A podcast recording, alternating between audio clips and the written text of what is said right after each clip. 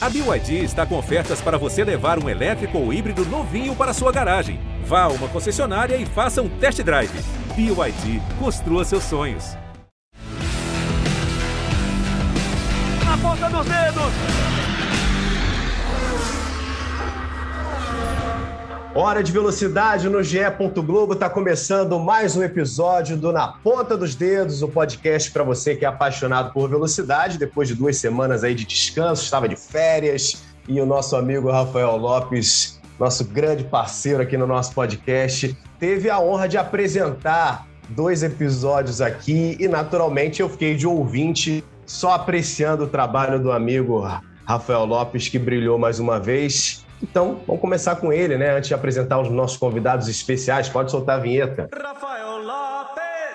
E aí, Rafa, tudo certo? Obrigado demais, irmão. Eu que agradeço, Bruno. Obrigado aí ao pessoal que teve paciência de ouvir o podcast na ponta dos dedos sem o Bruno, apresentando. Segurei aí a lojinha por duas semanas, foi bem legal.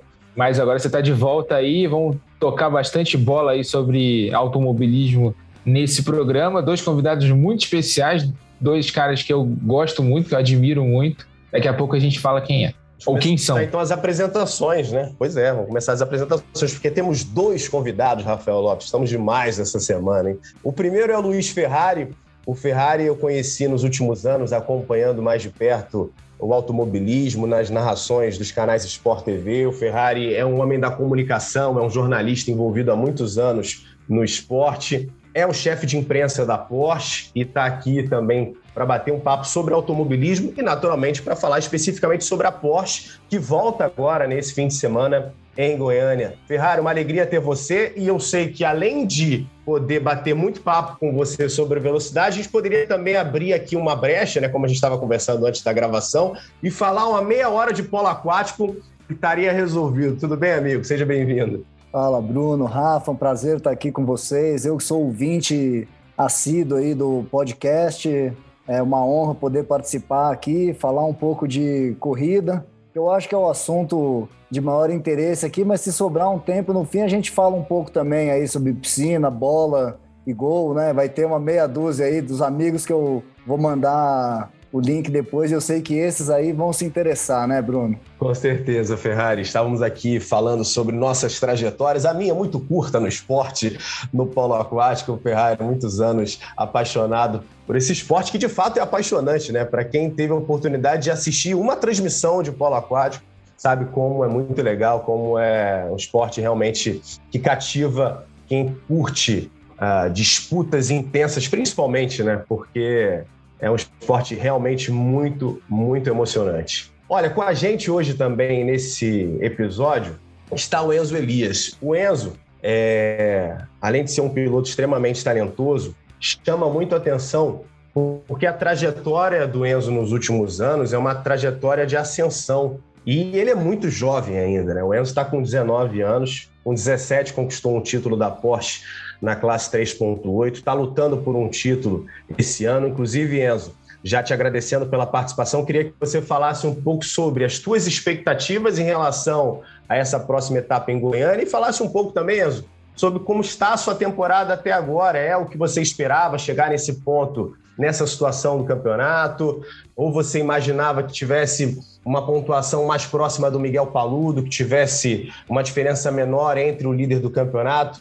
De qualquer maneira, Enzo, é uma alegria ter você aqui, viu? Opa, tudo bom? Fala Bruno, bom dia, bom dia Rafa, bom dia Ferrari. Bom, primeiramente, muito obrigado.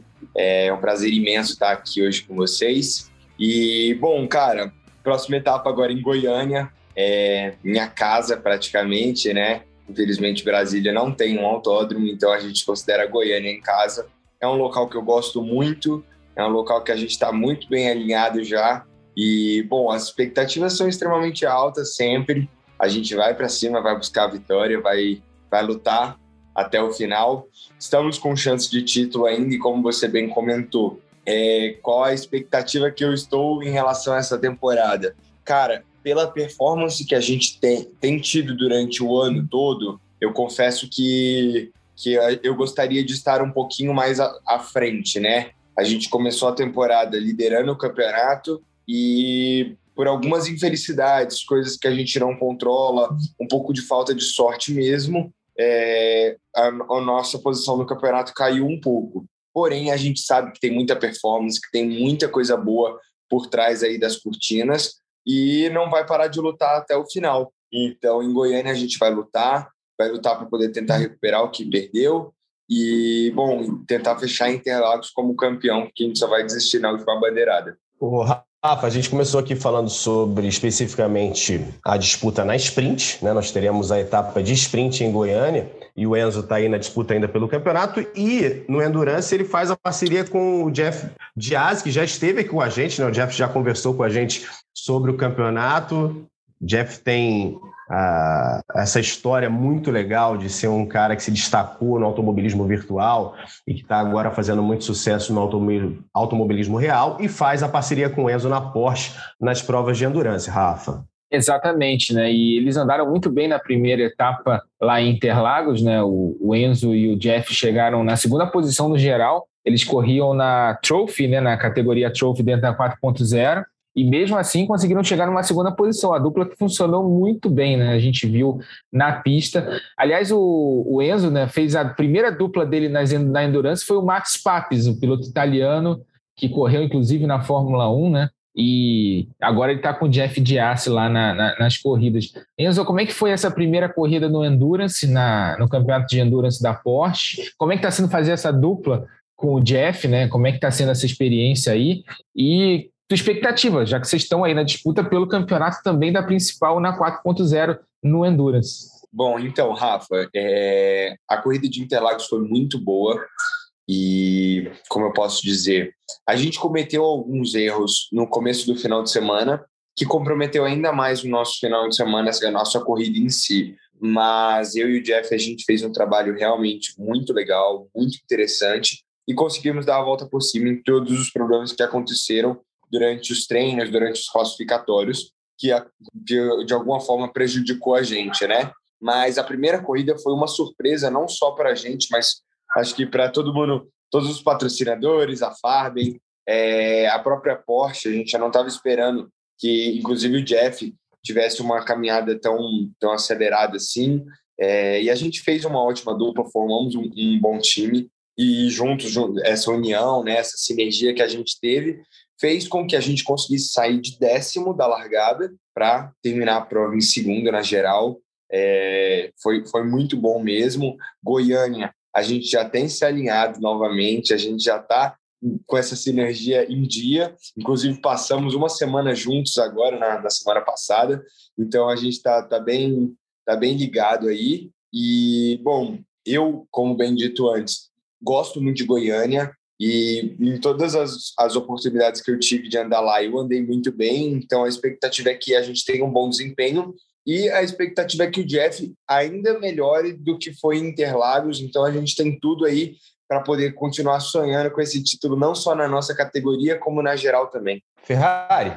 É... É, complementando aqui o que falou o Enzo, é, Bruno e Rafa, é, eu tive ontem, por coincidência, com o Jeff. É, ele precisou vir para São Paulo e a gente se encontrou aqui para fazer algumas, alguns compromissos aí e tudo.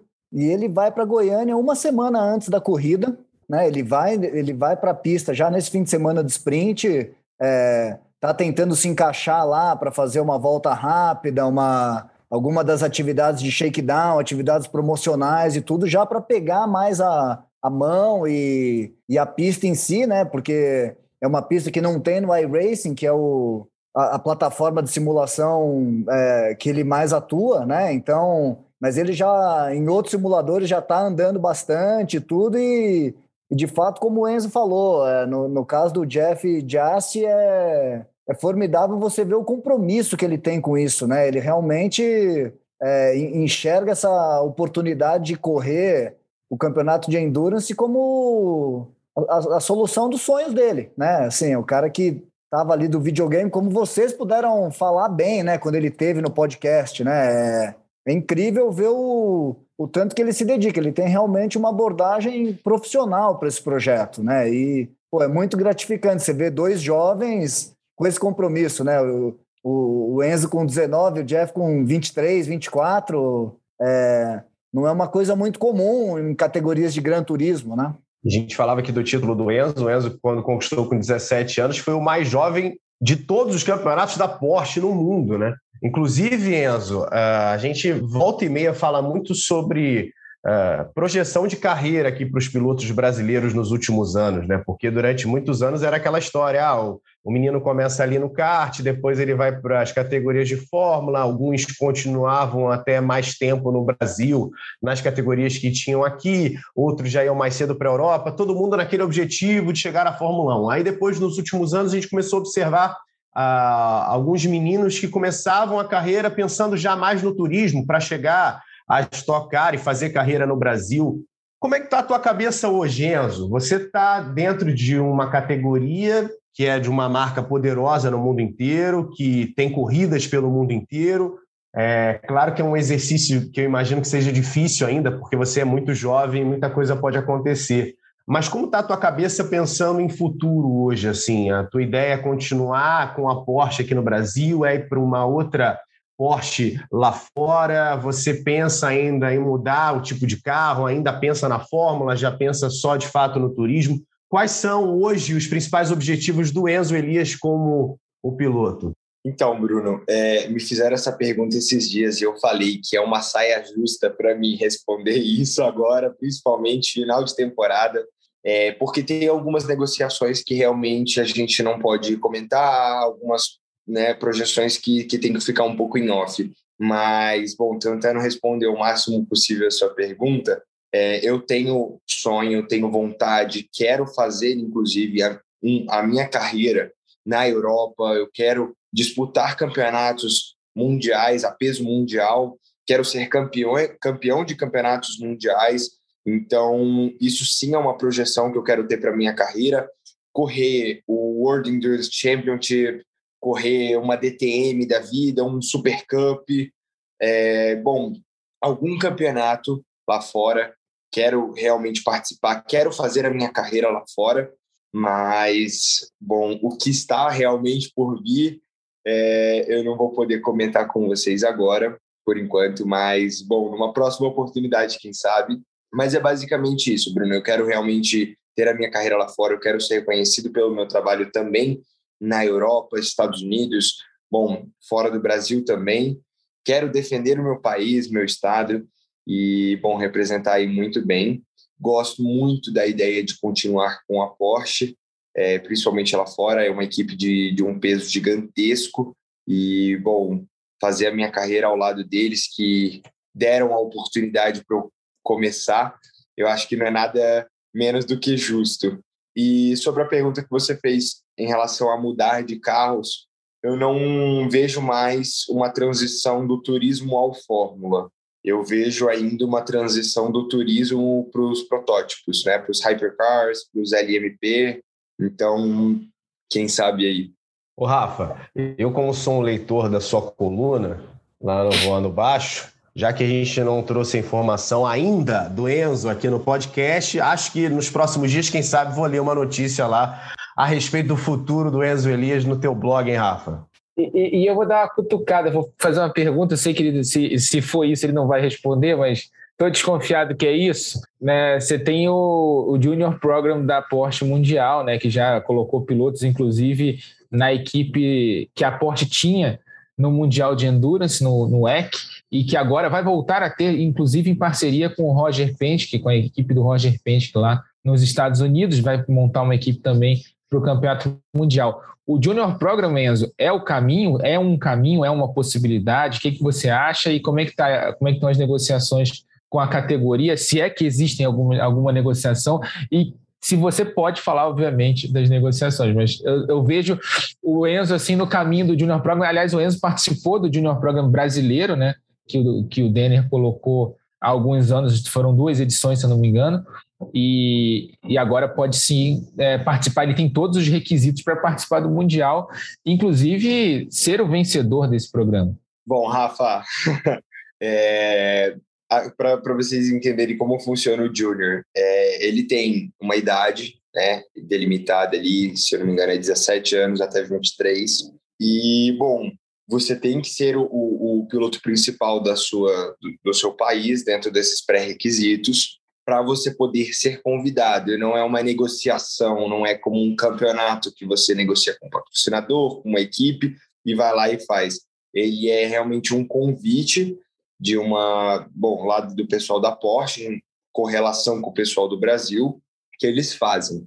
E, bom, o Junior é sim uma, uma porta de entrada, se não uma das maiores portas de entradas que tem hoje no, no, caminho Porsche, né? Vamos dizer assim, no mundo Porsche, que foi o caminho que o Brandon Hartland fez até a Fórmula 1, né? Ele saiu do, do campeonato local, fez o Junior, passou no Junior, correu o Super Cup e, é bom, a partir daí ele fez aquela bola de neve até chegar na, na Fórmula 1. Então é sim um dos caminhos. E o, o Junior Program esse ano vai voltar finalmente e acontece aí no final de novembro, comecinho de dezembro. Bom, o resto aí você, você acha que vocês vão descobrir daqui a alguns dias, a gente vai, vai ter uma certeza, mas esperem, porque quem sabe não tem o meu nome lá na lista, né? Mas ainda é um quem sabe. Ô, Ferrari, agora aqui uma curiosidade de um homem também de comunicação, uh, eu queria que você falasse um pouquinho sobre o teu trabalho específico na Porsche, a gente começou aqui lembrando que Ferrari está há muitos anos no automobilismo, trabalhando com pilotos especificamente, mas também com categorias, como é o caso da Porsche. E a, é uma curiosidade, e imagino que seja de muita gente, porque quem acompanha as transmissões nos últimos anos percebe naturalmente um crescimento absurdo da categoria e um crescimento naturalmente também de interesse das pessoas. Corridas que não tinham nem acesso de público, e nos últimos anos a coisa vem mudando. Infelizmente, com a pandemia, a gente teve uma, uma trava em relação a isso, mas ainda bem que as coisas vão, vão melhorar e 2022 certamente vai ser bem diferente.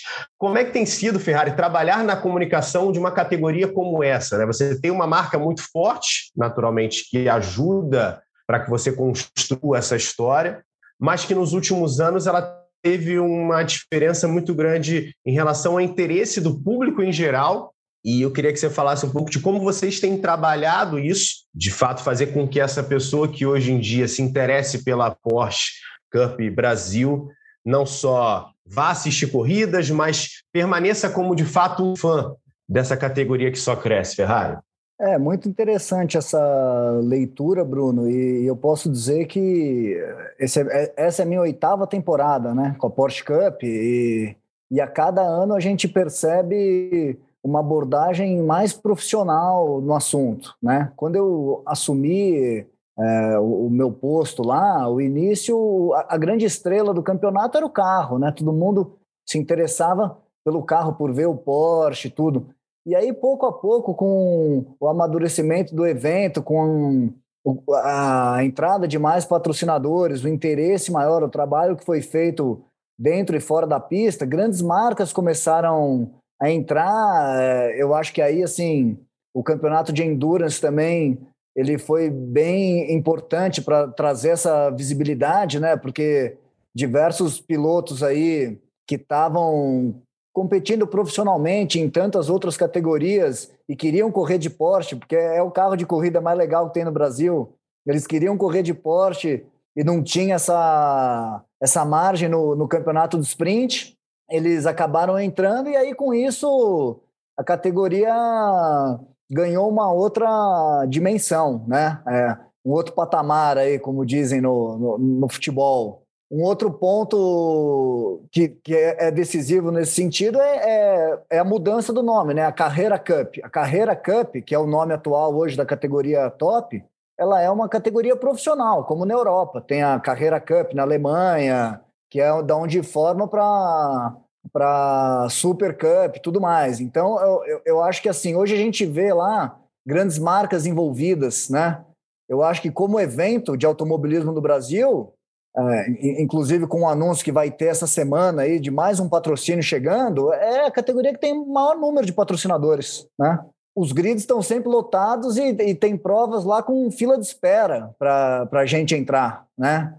Então, é, de fato, é, é, é, muito gostoso, muito interessante você trabalhar, conviver nesse meio e, e perceber que cada dia a gente está um, um degrau acima, sabe? Nesses oito anos, a gente não deu um passo para trás.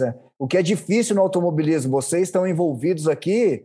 No automobilismo acontece muito aquilo que eu chamo que é o salto do golfinho, né? Que é alguém que vem em um ano, pô, bota a ficha, sobe tudo e no outro ano o cara desaparece. O, o, o projeto não é de longo prazo, né? No caso da Porsche, você tem a segurança de saber que, pô, a, a, a montanha está sempre subindo, a gente está sempre indo para frente e, e, isso eu acho que é, é, é, muito decorrente da visão empresarial que eles têm lá, do tanto que os patrocinadores e, e os próprios pilotos são fechados né, com, com o projeto, né? De tem é, patrocinador internacional, tem toda etapa, o Miguel Paludo, por exemplo, vem uma delegação dos Estados Unidos lá acompanhar a corrida dele, sabe? E, e, e no caso do, do Miguel especificamente, o patrocínio dele, quando começou no Brasil, era um website. Eles tinham um hot site na internet, era uma landing page lá que o cara entrava e tinha lá, olha, é, em construção, em breve novidades. E hoje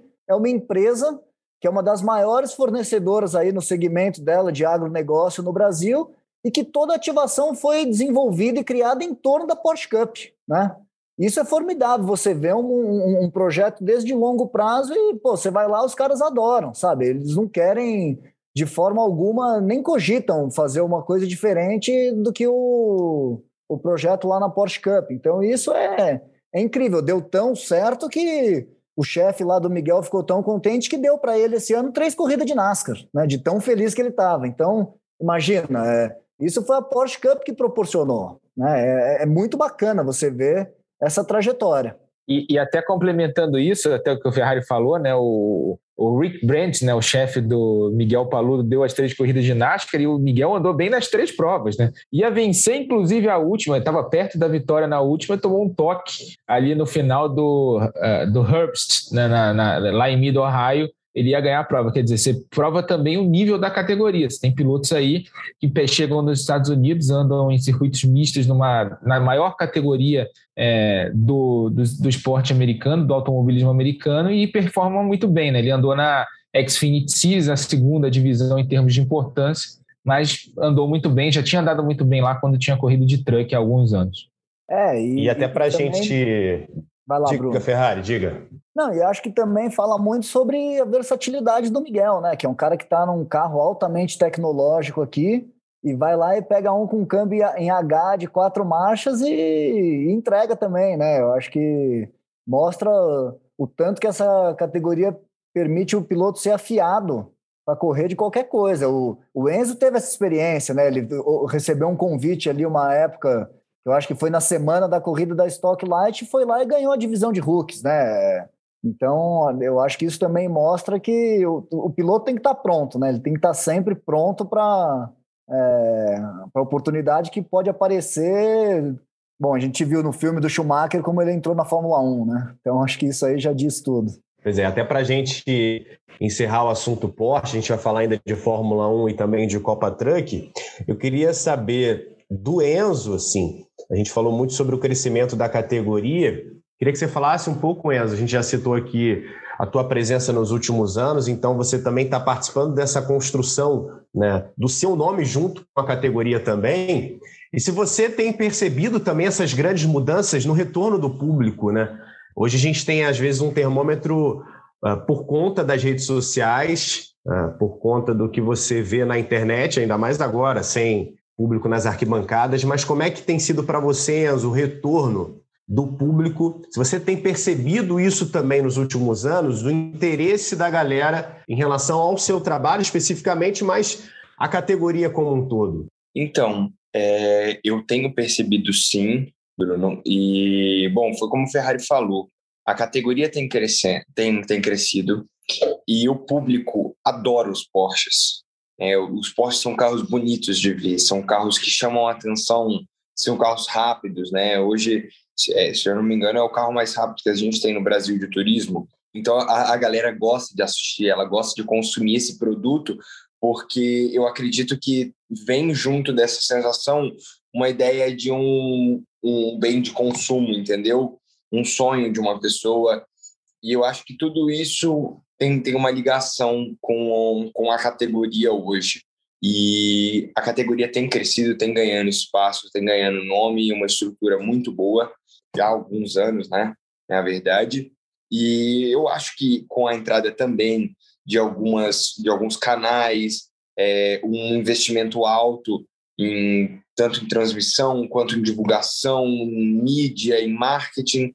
Eu acho que a galera está consumindo muito o, o produto Porsche e eu tenho sentido muito isso em relação a fãs, seguidores, a galera comentando, a galera pedindo conteúdo, a galera querendo saber mais, a galera querendo entender um pouco melhor, querendo acompanhar mais. Então, acredito que tudo isso é um reflexo de todo esse crescimento da categoria e meu junto da categoria, né? Porque, a, como eu falei, a Porsche abriu as portas para mim e eu estou fazendo ainda o meu nome lá dentro. Agora, Rafa, para a gente entrar no assunto Fórmula 1, teremos o retorno da prova na Turquia agora, nesse fim de semana.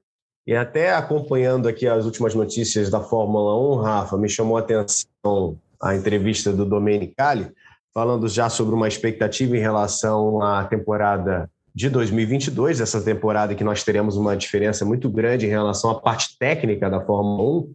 E a gente tem discutido muito o modelo, o formato do final de semana. Né? Nós tivemos o início dos testes dessa temporada, corridas de sprint, Tivemos em Silverstone, tivemos em Monza, temos também em Interlagos. E a gente vem discutindo aqui, inclusive no podcast, né, nos episódios, como que a categoria tem respondido, como os fãs têm respondido, e as opiniões são diversas. Me chamou a atenção o fato dele já imaginar um cenário, Rafa, com um terço das provas com a presença da corrida classificatória. E num cenário de calendário com 23 provas, que é o interesse da Fórmula 1 de contar com 23 provas para 2022. Te surpreendeu, de certa maneira, esse, essa quantidade de provas que eles imaginam né, contar com ah, no final de semana a prova classificatória, Rafa? Então, não me surpreendeu, não. Isso, isso, é muito a cara do projeto da Liberty, né? De uma visão mais americana do negócio, um show maior. Eu já disse aqui que sou a favor do, do, do formato, é, principalmente pensando pelo lado comercial da brincadeira. Você hoje tem um dia é, nos, nas corridas de Fórmula 1 que você não tem nada, que é a sexta-feira. São dois treinos livres que não decidem absolutamente nada. São duas horas de carro na pista, com os carros ajustando, é, fazendo os ajustes para treino classificatório para corrida, que para o cara que gosta de corrida, que é o nosso caso, é ótimo. A gente fica lá vendo, mesmo assim a gente acha meio chato de vez em quando. Agora imagina isso para o público ocasional, que eu acho que é onde a Liberty está querendo chegar. É pegar o público ocasional, é o cara que vai ligar a televisão para ver uma coisa legal, ele quer, ele quer ver ação na pista. Então você cria mais um atrativo. Você tem na sexta-feira um treino livre, depois a classificação para a corrida sprint, depois no sábado outro treino livre que funciona ali na prática como um warm-up para a corrida classificatória e a corrida classificatória, e no domingo a corrida. Hoje mesmo, para o cara que paga ingresso e vai para o autódromo, a sexta-feira é um dia praticamente morto para ele, né?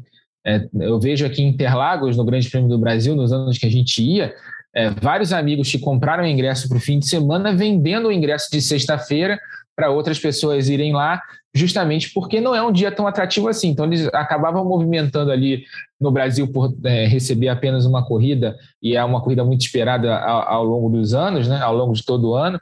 Né, vários, várias pessoas iam só na sexta-feira, justamente porque o cara que comprava o ingresso para os três dias e só vende ingresso para os três dias é, não tinha interesse nesse dia. Então, acabava vendendo ali por um preço mais barato do que o que ele adquiriu. Então, eu acho que nesse sentido comercial é uma boa. É, acho que a Fórmula 1 ganha em atrativo. Precisava resolver esse problema da, da sexta-feira há muitos anos, né? E várias soluções foram pensadas e nada foi muito para frente. Essa é a primeira vez que a gente tem uma solução sendo aplicada efetivamente. E acho que pelo lado esportivo, é, foi o que eu falei aqui num podcast num dos podcasts passados precisa escolher só melhor as pistas. Assim. Monza não dá para ter corrida classificatória. A gente viu nesse ano que é uma corrida, mesmo a corrida principal, né? Se não fosse o acidente do, do Hamilton com o Verstappen, teria sido uma corrida mais ou menos parada ali, né? Ela é uma corrida porque, por causa das grandes retas, você tem um DRS com pouca efetividade.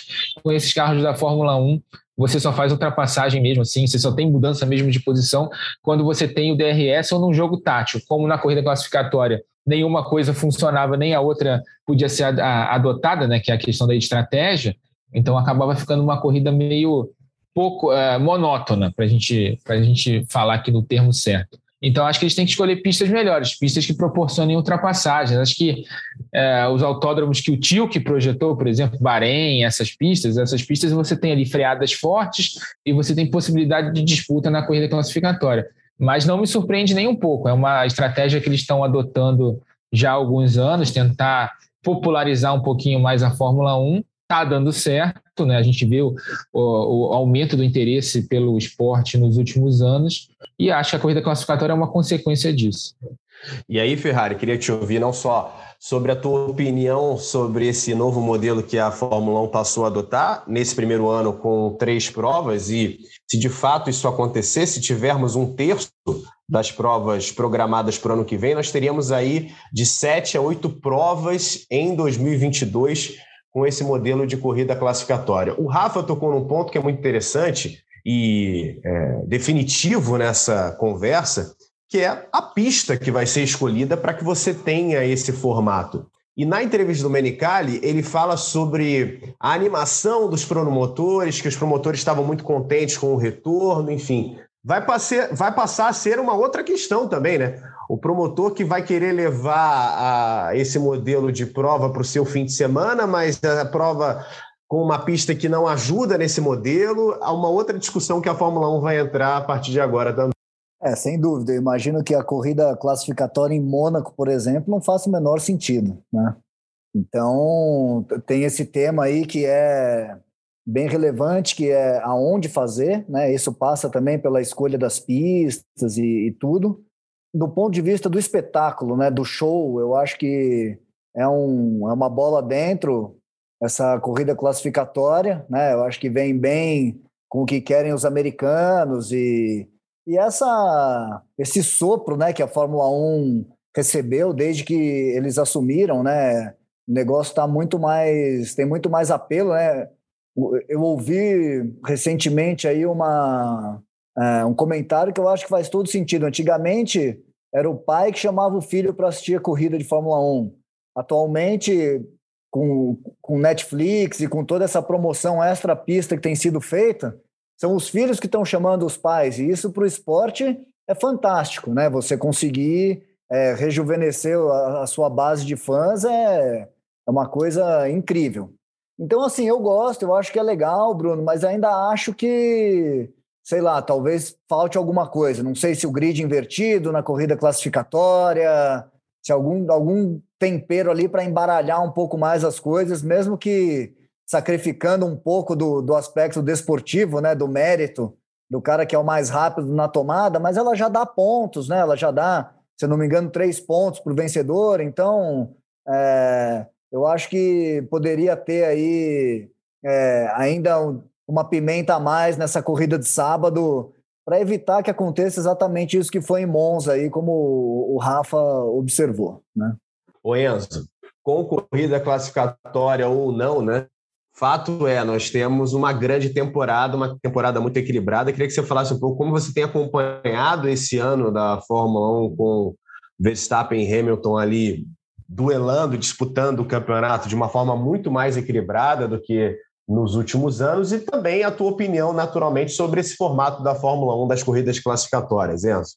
Bom, até para dar sequência, vou comentar primeiro do, do formato, que e eu sigo a mesma linha de pensamento do Ferrari. Eu gosto da ideia, eu acho interessante, e eu acho que a Liberty, inclusive, aposta num determinado público que também existe, eu acho que todos nós conhecemos esse público, que é os que gostam de corrida, mas acham muito demorado.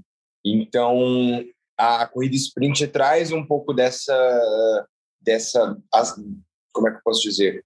Ele encurta, né? Ele encurta a corrida, ele torna mais dinâmico, o público que gosta só de assistir ali vai ver, vai falar, cara, são só 17 voltas, 15 voltas, vou assistir aqui, ao invés de 75, 72, então, acho que eles apostam nisso. Eu acho que é uma jogada interessante, mas eu sigo a, a mesma linha do Ferrari, que eu acho que tinha que ter uma pimentinha, algo que, que gerasse um pouquinho mais de emoção para a corrida sprint, para eles realmente fazerem um, um, alavancar essa ideia deles.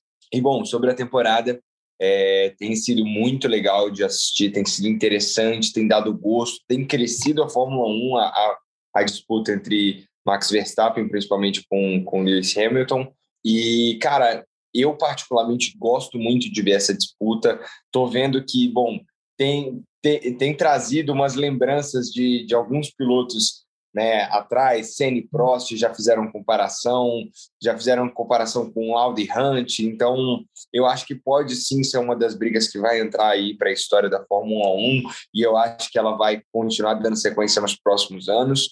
É, tem sido muito interessante também de ver equipes que não é não equipes grandes, mas que não estavam tendo tantos resultados bons chegar a ganhar a corrida como a McLaren fez, é, é legal ver os garotos novos também chegando para poder disputar vitórias. O Norris agora, principalmente no GP da Rússia, o Russell entrando na, na Mercedes vai ser muito interessante. Ele fazendo bons classificatórios com, com a Williams. Então tem sido muito legal de acompanhar essa transição que a Fórmula 1 está tendo, né? É, esse, o fim da hegemonia da Mercedes com essa nova frota realmente agora entrando no, no, no alto patamar, né? Não sendo só aquele pessoal de meio de grid que está se desenvolvendo. Não, agora eles estão realmente chegando para valer, então tem sido muito legal pegar essa transição, acompanhar essa transição dos garotos e das equipes. O Rafa, quando o Jeff veio aqui, participar com a gente no podcast. Eu nem fiz essa pergunta para ele, obviamente, até porque o cara tem lá o contato direto com o Max Verstappen. Não faria sentido eu perguntar isso para ele. Mas eu vou perguntar para ele. Vai botar porque... treta, é? vai botar treta no ar. É? Porque aquela história, né, Rafa? A gente está aqui nesse período de rede social polarizada, também na Fórmula 1, né? Tudo é polarizado hoje. Ô Enzo, você é, é Team Hamilton ou é, é Team Max? Cara, eu sou. Eu acho que eu sou Team Max nesse ano. Acho que eu sou Team Max nesse ano. Eu acredito que ele. que, que o garoto está merecendo e, e tá, tá mandando bem demais. Gosto muito do Hamilton, mas esse ano eu sou Team Max. Não sei para vocês aí, não sei se foi a minha internet, mas rolou um silêncio num determinado momento ali Sensacional. Mas Pausa é, dramática.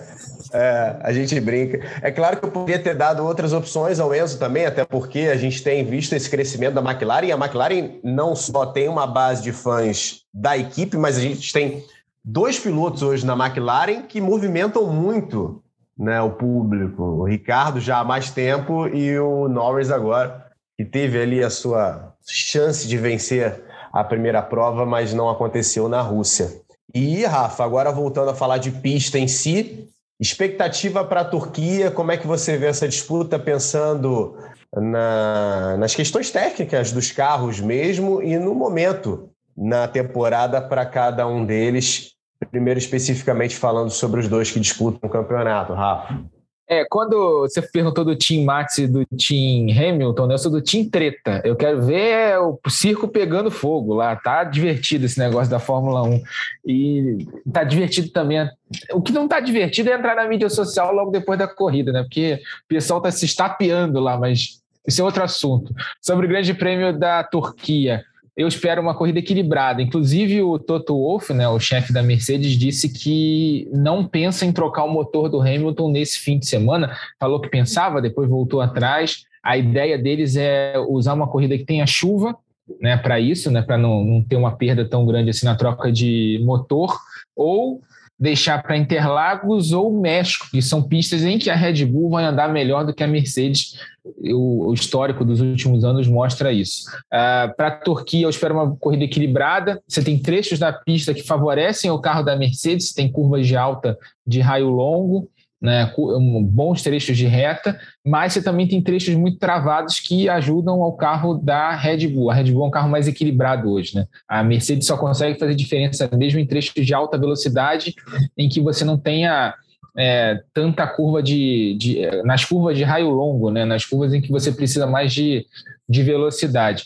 Então, acho que vai ser uma briga interessante nesse fim de semana, vai ser uma briga equilibrada. Foi o palco do, octa, do heptacampeonato do Hamilton no ano passado, numa corrida com chuva, naquele asfalto escorregadio que a gente lembra, né? O asfalto foi colocado muito em cima da corrida, então a gente teve uma pista muito escorregadia lá, parecia em alguns momentos uh, o Holiday on Ice, quem é mais quem é das, das, das, antigas lembra dos espetáculos de patinação que tinham nos ginásios aqui do Brasil mas a, a, acho que para esse ano vai ser diferente. A, a, própria organização do Grande Prêmio já fez um trabalho lá para aumentar a, aderência do asfalto. Então, acho que a gente não vai ter esse problema esse ano. Previsão, nesse momento, a previsão é de chuva para o fim de semana. Então, pode apimentar isso tudo, mas eu espero um final de semana bem equilibrado ali entre é, Red Bull e, e Mercedes, entre Hamilton e Verstappen. Mais um capítulo aí para essa briga que está dominando o ano do automobilismo. A gente falou aqui sobre modelos de pista, de circuito. A gente está vivendo no Brasil, inclusive foi assunto no podcast. Eu estava aqui na semana passada como ouvinte e o Rafael Lopes comandou o papo sobre esse momento curioso que a gente está vivendo no final de ano no Brasil, em que temos a saída de Curitiba e a chegada de um novo autódromo. Nós tivemos a Copa Truck nesse fim de semana, no autódromo Potenza, na cidade de Lima Duarte que é zona da Mata Mineira, uma cidade muito próxima a Juiz de Fora. E eu me lembro, Ferrari e Enzo, primeira vez que eu ouvi falar do Potenza, muita gente falava que era um, um circuito muito interessante para as motos, né? até pela característica de zebras que eles estavam utilizando, pelo desenho do circuito. E nós tivemos nesse fim de semana a Copa Truck. Queria saber, Ferrari, como é que você viu né, o início dessa trajetória mesmo que o autódromo já existisse, né? Mas agora tendo esse destaque maior, com uma categoria nacional correndo por lá, e como é que você enxerga o futuro para essa pista? Não sei se você já foi lá, já conhece mais de perto, tudo que você tem de informação aí sobre o Potenza, que acabou vendo provas da Copa Truck nesse fim de semana, e já já o Rafa vai falar especificamente sobre os finalistas, que já temos a definição dos finalistas da Copa Truck para a última etapa, que vai ser em Curitiba a despedida do Autódromo Internacional de Curitiba? Olha, Bruno, primeiro falando em termos de, de mercado, né? É, eu milito regularmente na Stock Car aí faz 10 anos, e nesses 10 anos, assim, nós perdemos a pista de Brasília, nós perdemos a pista do Rio de Janeiro, é, a gente teve praças assim importantes, mercados, grandes mercados que a, estoque e grandes categorias nacionais deixaram de frequentar, e isso para o negócio é muito complicado. Né? É, eu, eu, eu trabalho, por exemplo, para a Shell. Como que a Shell vai ativar automobilismo se não tem mais a corrida em Salvador? A, a prova de Salvador era o Grande Prêmio do Nordeste, vinham é, revendedores e, e, e, público de interesse lá do, do, Nordeste inteiro. Então, eu acho que toda nova praça especialmente num mercado importante como é ali a, a, região de Juiz de Fora, porque eu acho que também pega a zona da Mata Mineira, mas tem bastante gente lá do estado do Rio de Janeiro que pode frequentar essa, essa pista de potência. Então, eu acho que assim, toda nova praça, ainda mais numa região que é um mercado importante, tudo é, é, é muito positiva é, para o nosso esporte. Né? O, o Brasil precisa disso. Os campeonatos nacionais não podem ser campeonatos realizados em Interlagos, Goiânia e no sul do Brasil, né? Nós temos 27 estados, né? E 27 mercados que precisam ter corrida. Então, toda todo o autódromo novo e tudo sempre vai ter o apoio e o interesse de quem está nesse mercado.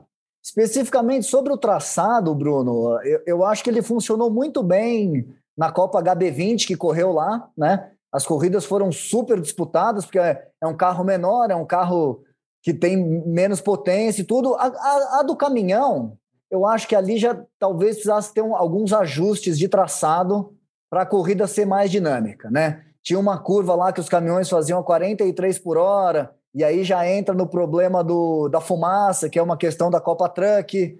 É, a, a gente teve a primeira corrida que teve um acidente na largada que, por questões ali da infraestrutura própria da pista, é, demorou muito o, o, resgate, né? Acho que dos 25 minutos de prova ficaram lá 17, 18 em bandeira amarela. Então, de, depois eu até brinquei com o Felipe Giafone, acho que foi a vitória mais tranquila da carreira dele, porque foi tão pouco tempo de bandeira verde na, na primeira bateria, talvez ali pudessem ter largado na reta oposta, como a gente faz em Campo Grande ou Londrina. Então, assim, tem, tem alguns ajustes necessários, né? Mas, cara, é, é incrível a gente poder voltar a competir em Minas e, e endereçar o mercado do estado do Rio, né? O automobilismo precisa disso, né? O Enzo, a gente falou muito de rede social. Um dos memes mais conhecidos hoje é aquela história de você botar a foto de alguém rindo e do lado alguém triste, né? Acho que é meio isso que a gente está vivendo, né? Você tem a foto triste do cara com Curitiba embaixo e a foto do cara sorrindo com, a, com Minas e o, e o Autódromo de Potenza. É, eu acho que para você, como piloto, deve ser motivo de alegria saber que você tem mais uma praça, né? independentemente de que características esse circuito tem. Às vezes a sua categoria nem vai correr lá, mas você sabe que de alguma maneira o automobilismo está sendo fomentado. E uma coisa interessante do, do Potenza, que a gente vai poder ver mais para frente também, o desenho do circuito, né, que é cercado ali de morros, a, a, região da Zona da Mata é muito característica por isso também. Você tem ali uh, o objetivo de ter uma arquibancada que faça com que o, o fã veja todo o circuito, né? que tenha de fato ali uma, uma, uma história de um formato de uma arena, né? Também é um agregador para chamar atenção. Como é que você tem visto assim essa novidade no automobilismo brasileiro, Enzo? Então, Bruno, é, eu achei muito interessante esse formato de, de, arquibancada. Eu acho que é um dos principais pontos nos autódromos que eu já vi que eu já vi algumas pessoas comentando sobre arquibancada. Ah, mas eu não consigo enxergar tudo. Ah, mas eu não consigo enxergar ali, aqui.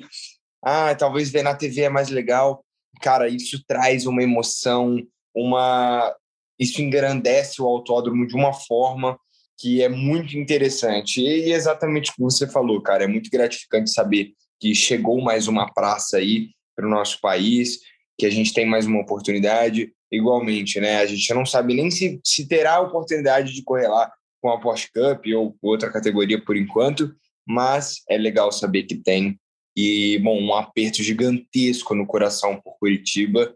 É, cara, não sei nem o que dizer, na verdade, porque Curitiba é, foi um lugar que trouxe muita alegria para mim, principalmente. É, é um lugar que trouxe muita alegria para o esporte, uma pista maravilhosa. Precisava, sim, de alguns cuidados, mas é um local maravilhoso. E assim como Brasília, que é uma pena não ter corrida, e assim como Interlagos, são autódromos que ficam no meio da cidade. Então, é um potencial gigantesco, tinha tanta oportunidade e, infelizmente, está tá se encerrando um, uma história muito legal, né? Mas a gente vai, vai, vai superar isso aí, essa perda de Curitiba, e espero que venham novos autódromos, espero tem alguns projetos para o Autódromo de Brasília também voltar a funcionar, então espero, estou com os dedos cruzados, torcendo muito para que isso aconteça. Seria muito legal, seria muito interessante ter alguns outros autódromos no Nordeste, é, no Rio, aqui em Brasília. Então vamos torcer aí, vamos, vamos esperar que venham mais, como Potenza veio para gente. O Rafa, você estava na transmissão esse fim de semana com o Cleiton Carvalho, a transmissão da Copa Truck.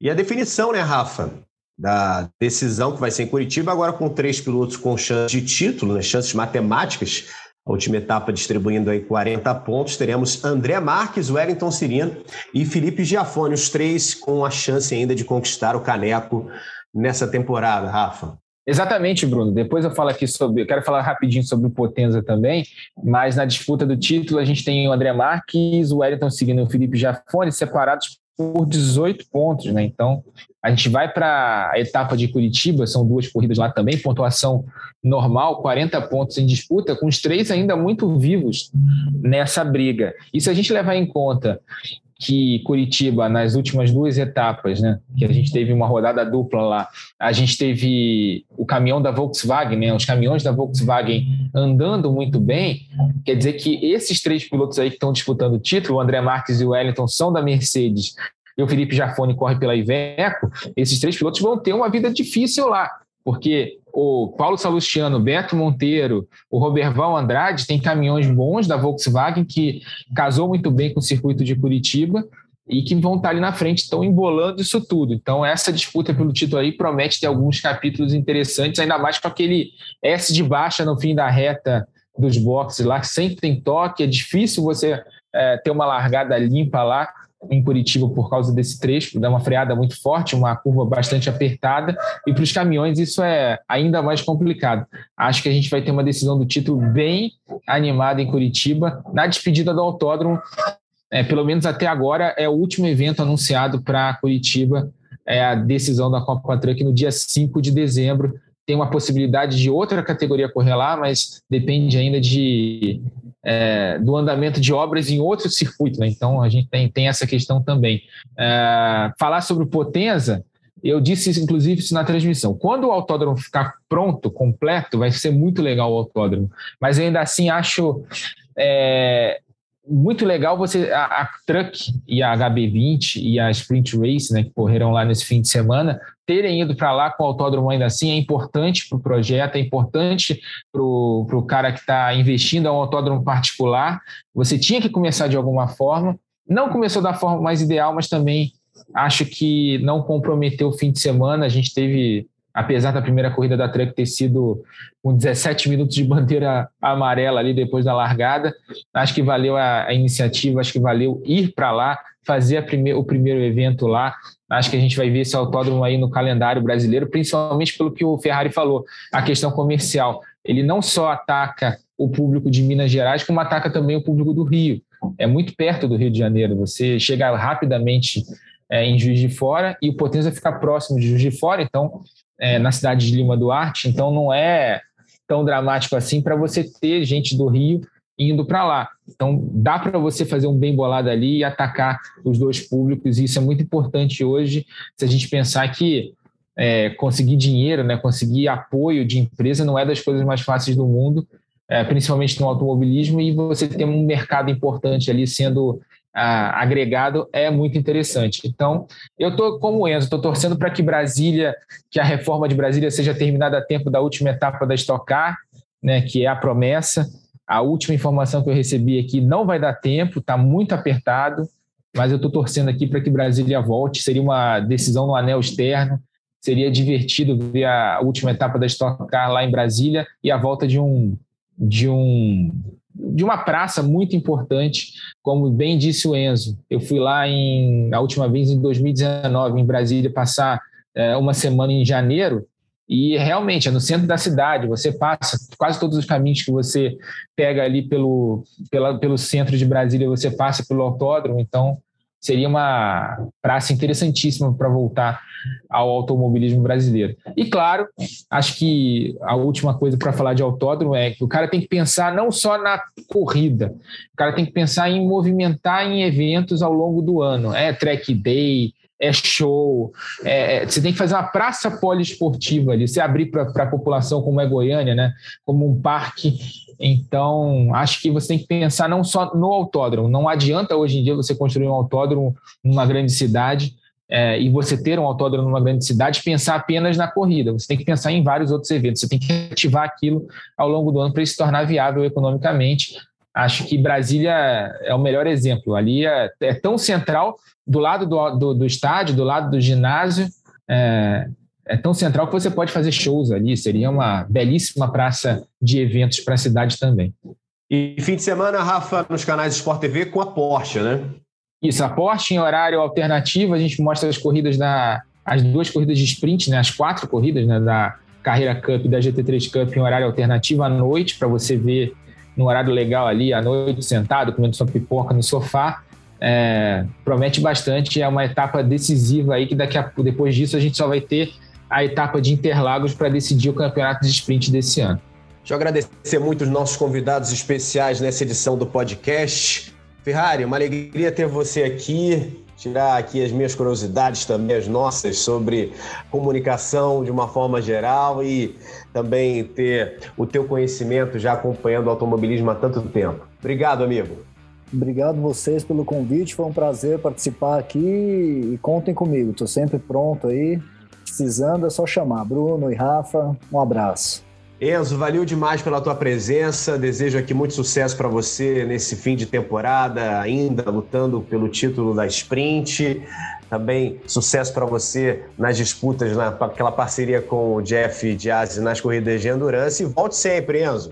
Obrigado, Bruno. Obrigado, Rafa. Obrigado, até em especial aí ao Ferrari, que, cara, tem que tirar o chapéu pro, pro trabalho que ele tem feito, tanto com a aposto, tanto comigo.